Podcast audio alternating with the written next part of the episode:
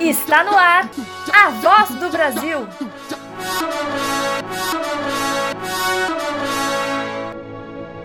A voz do Brasil.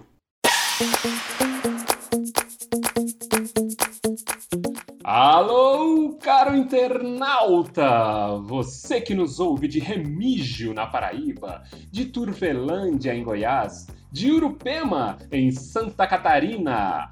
Eu sou Alexandre Simeone e pimenta nos olhos dos outros é refresco. Oi, pessoal, eu sou Juliana Galante e quem pode, pode, quem não pode, se sacode. Meu nome é Gerson Bernardes e cachorro mordido por cobra tem medo de linguiça. Esse é o podcast A Voz do Brasil, trazendo notícias boas diretamente do seu áudio, do seu tocador de áudio para seus ouvidos e tentando chegar no seu coração. Antes de mais nada, antes de começar nossos quadros, um recado dos nossos patrocinadores. Pois é, nós não temos patrocinadores, mas tem o espaço, né? Então tá feito o espaço aí para quem quiser ocupar. É mais, independente disso, estaremos juntos e juntas e juntinhos, juntinho com vocês. Vamos para frente que atrás vem gente, já diria a voz do Alexandre Simeone. Vamos começar essa bagaça.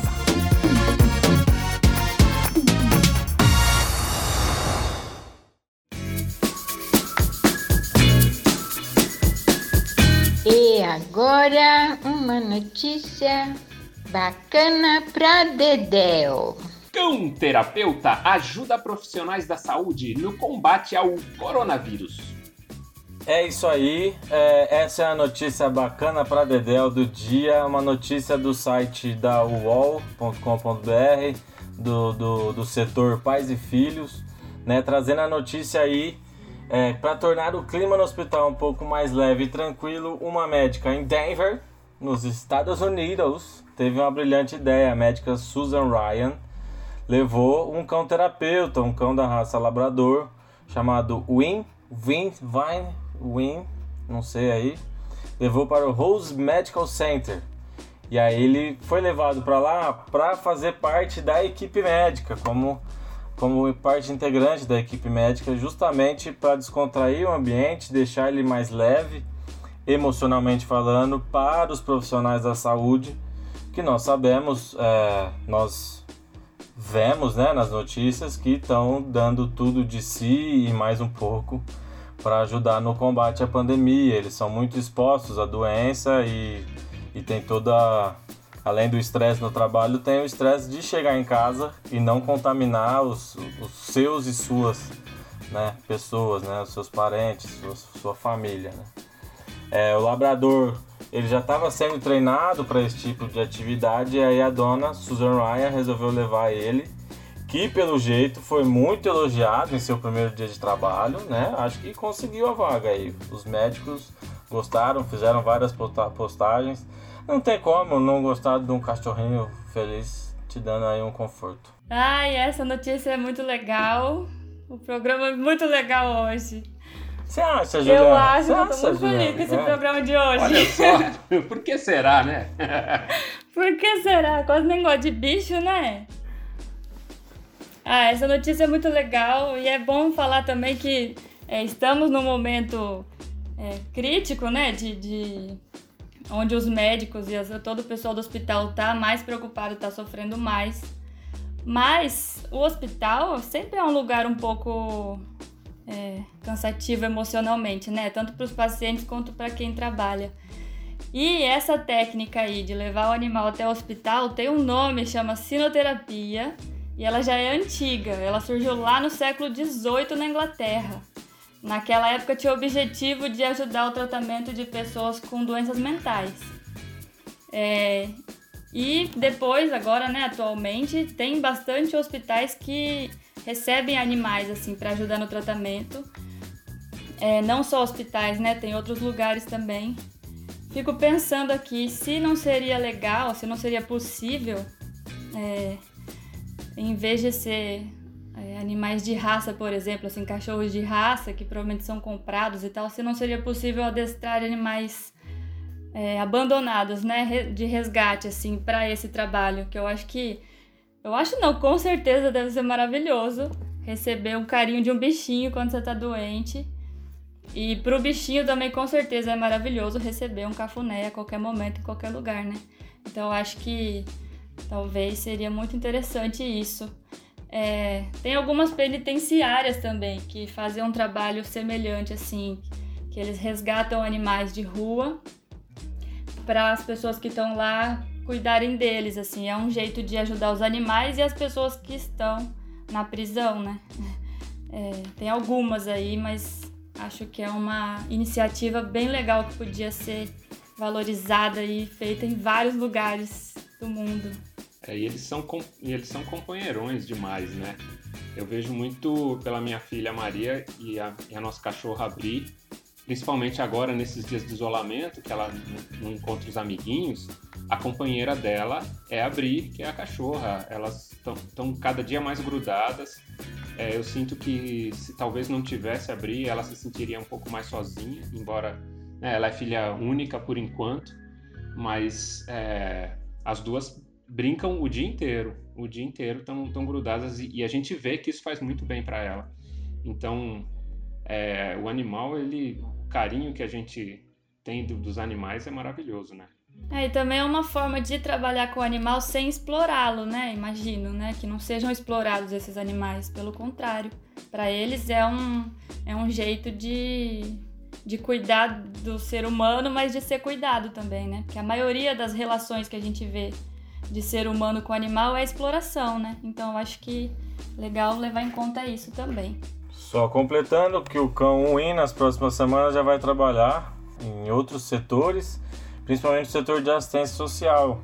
E aí é importante lembrar também, né, que parte do hospital também são essas de cuidado dessas relações humanas, esses profissionais, assistentes sociais, é, psicólogos e psicólogas, né, que também tem muita, muita função, muito trabalho aumentado durante a pandemia. E o cão Win já está convocado para ajudar nesse setor também.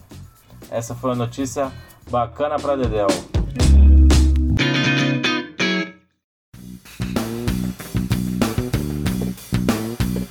Tá na hora do quadro Notícia Ruim? Chega logo. Mas veja o lado bom. 1.476 elefantes são devolvidos à natureza após fechamento de atrações turísticas na Tailândia.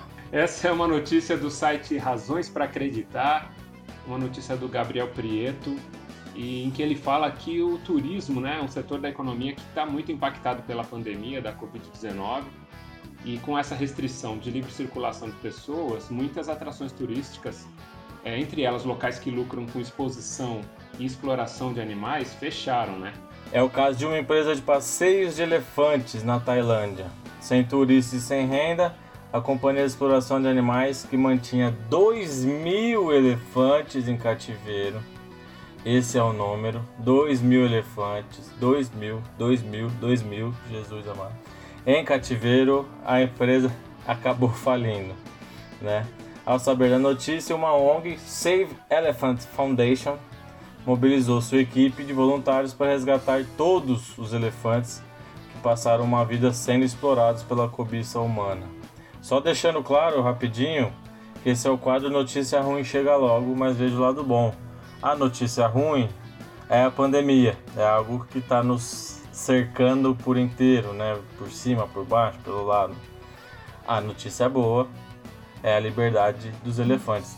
Não sei se eu precisava explicar, foi mal, mas só pra gente ter claro né, o que, que a gente está vendo de bom nisso. Não é, óbvio, não é exploração, mas agora a liberdade e o resgate dos bichinhos. Exatamente. A parte boa é que a soltura desses animais está sendo feita de 100 em 100 elefantes, né, que eles vão sendo transferidos para um santuário animal lá no norte da Tailândia, que é um, foi um lugar construído especialmente para acolher esses animais. 1.476 espécies já foram resgatadas. Né? E alguns, elefantes, é bom falar, que ficaram aprisionados por mais de 20 anos. Como o Lambreta falou, aquele número de 2000, eu vou repetir também: 20 anos aprisionados. É, o percurso desses elefantes é, até o santuário foi fotografado pela ONG e compartilhado nas redes sociais. E é legal também que a notícia fala que muitas pessoas, é, principalmente aqueles que passaram tempo lucrando com a exploração, ficaram surpresos com a felicidade dos elefantes ao rever seu lar. Olha só que surpresa, né? Uma dica aí, uma sugestão dessa notícia que a Juliana trouxe pra gente e eu vou ler é o site explore.org livecams. É um site que está transmitindo ao vivo o cotidiano de animais. Você pode assistir pelo celular ou computador. É, são câmeras né, instaladas para. São câmeras de monitoramento, é isso? De, de regiões, de parques. Câmeras de monitoramento de parques, né, de reservas ambientais. E aí você acaba vendo é, gorila, urso, é, outros felinos né, que estão soltos. E você pode ver a rotina deles no vídeo, assim, né? É um vídeo que traz uma paz pro coração. Eu confesso que eu parei de ver um pouco de filme e, e série para ficar assistindo os bichos soltos no, nas florestas, nos parques, porque é muito legal de ver. E esse site aí que o Lambreta falou, vale a pena dar uma olhada e ver a diferença de um animal solto, como ele é tranquilo e feliz, dá pra ver nitidamente, e como é um animal preso em jaula no zoológico, num parque aquático, né? Que eles treinam os animais para entretenimento é, e tantas outras formas de, de exploração animal que tem por aí, né? É, outra coisa legal de falar, é, os animais estão, esses animais, os elefantes estão em extinção, né? Em risco de extinção já faz um tempo já, por conta da caça para o comércio ilegal de marfim, né? Mesmo que fosse permitido, não ia ser nada legal esse comércio, né? Um comércio bem cruel porque matam um bicho tão especial igual o elefante para tirar o, o, o, chifre lá para fazer um elefantinho de marfim para vender caro, assim, é, é, bizarro até esse comércio. É, sobre isso tem um documentário do Leonardo DiCaprio, inclusive ele é um ativista vegano que faz vários documentários sobre o tema, que chama O Extermínio do Marfim, e esse documentário foi produzido em 2016, se eu não me engano, é 2016. E foram vários ativistas que se infiltraram lá na China no comércio de marfim para filmar, né, o, o quanto é cruel essa exploração. E aí a partir disso eles conseguiram proibir a venda de marfim lá na China em 2017. É, e, e tentando fazer com que pare de, de matar os elefantes que estão aí sumindo do, da face da Terra, né? Então vale a pena ver esse documentário aí, que eu acho que vai estar depois na descrição do podcast. É, eu percebo que atualmente está caindo a ficha da, do mundo inteiro, assim, sobre a questão da exploração animal, aos poucos, né? Mas ainda é uma luta de longa data, assim, de muita força e resistência, principalmente porque é uma luta que não é para defender os direitos humanos, né? É para defender os animais que não têm voz para se defender sozinho. Então fica mais difícil por isso, assim, né? Como a gente tem que lutar pelos direitos deles, porque eles não têm como fazer isso sozinhos. Então vamos ficar atento aí para essas coisas, para essas notícias e entender e tentar mudar esse esse problema da exploração animal, né? Que são vários. Eu não vou entrar agora nisso, porque senão eu não vou parar de falar mais.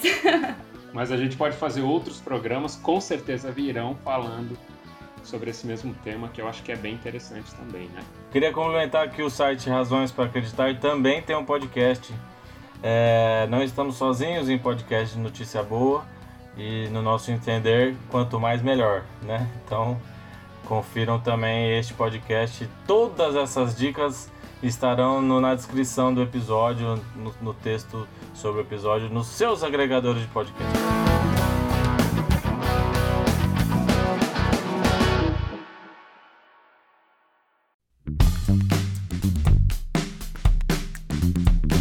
Veja bem, nem tudo que é bom dura pouco. No dia 5 de junho de 1972, teve início a primeira das conferências das Nações Unidas sobre o ambiente humano, a Conferência de Estocolmo.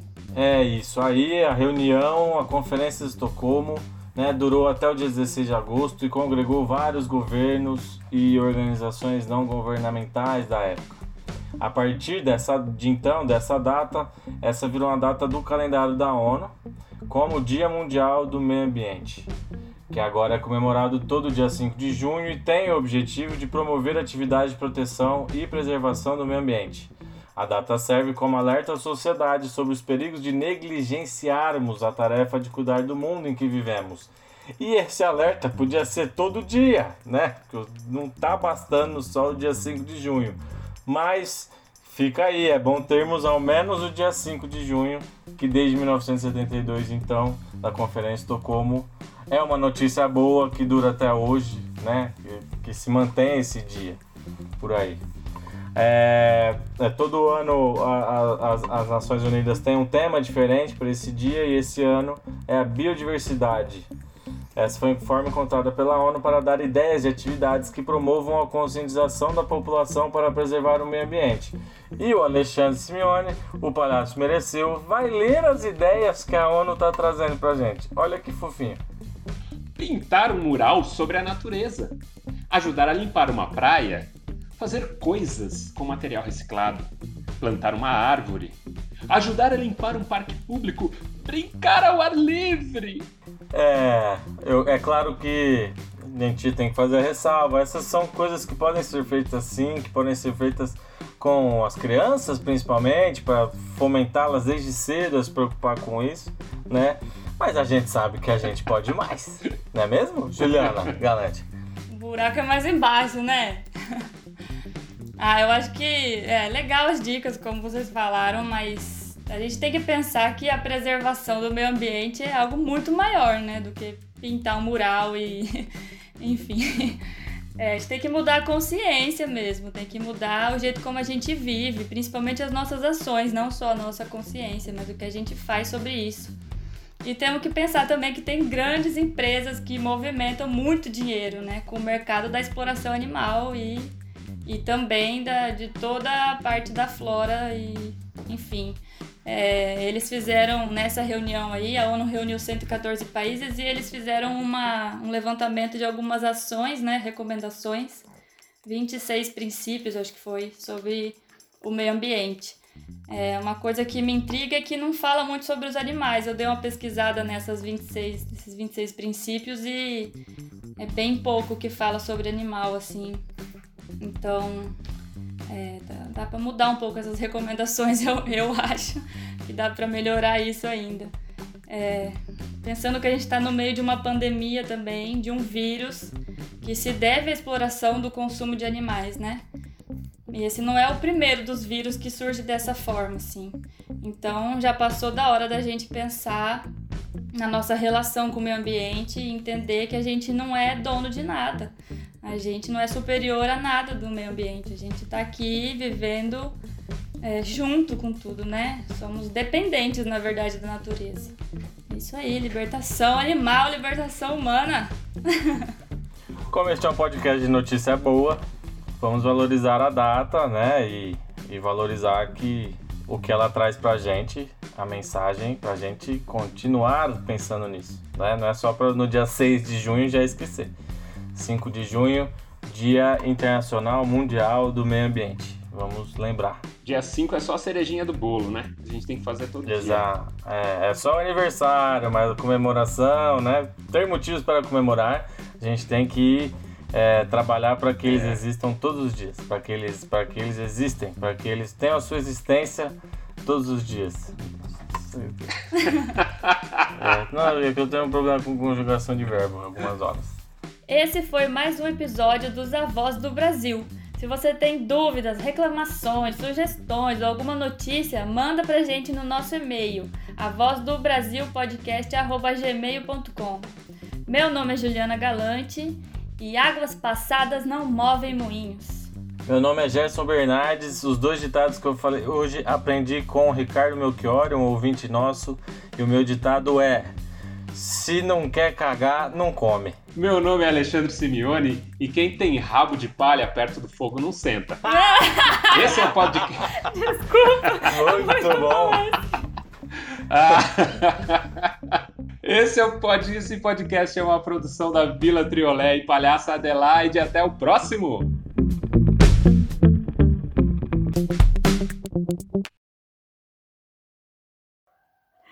Meu Deus, eu tava esperando por esse ditado. Eu acho que se eu tivesse falado, eu tinha muito bom. esquecido.